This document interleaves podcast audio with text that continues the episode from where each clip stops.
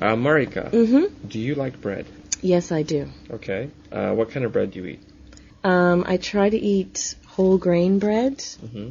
or bagels or something that's dark. Okay. What do you like to put on bread? Um, my favorite thing to put on bread is tomatoes, Mm-hmm. and I also like honey. Okay. But not together. Not together. No, Do you like mustard? no I don't like Oh, I mustard. love mustard. No, I eat no. mustard and bread just plain. no, no. I know people that that eat mustard sandwiches, and no. Oh, really? Okay. Um, can you make bread? Yes, I can actually. Um, I'm a baker.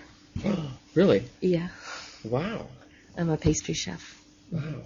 That's incredible. although bread is kind of different a different branch i'm i'm i do cakes and stuff like that but i can make bread my grandmother makes bread all the time Wow.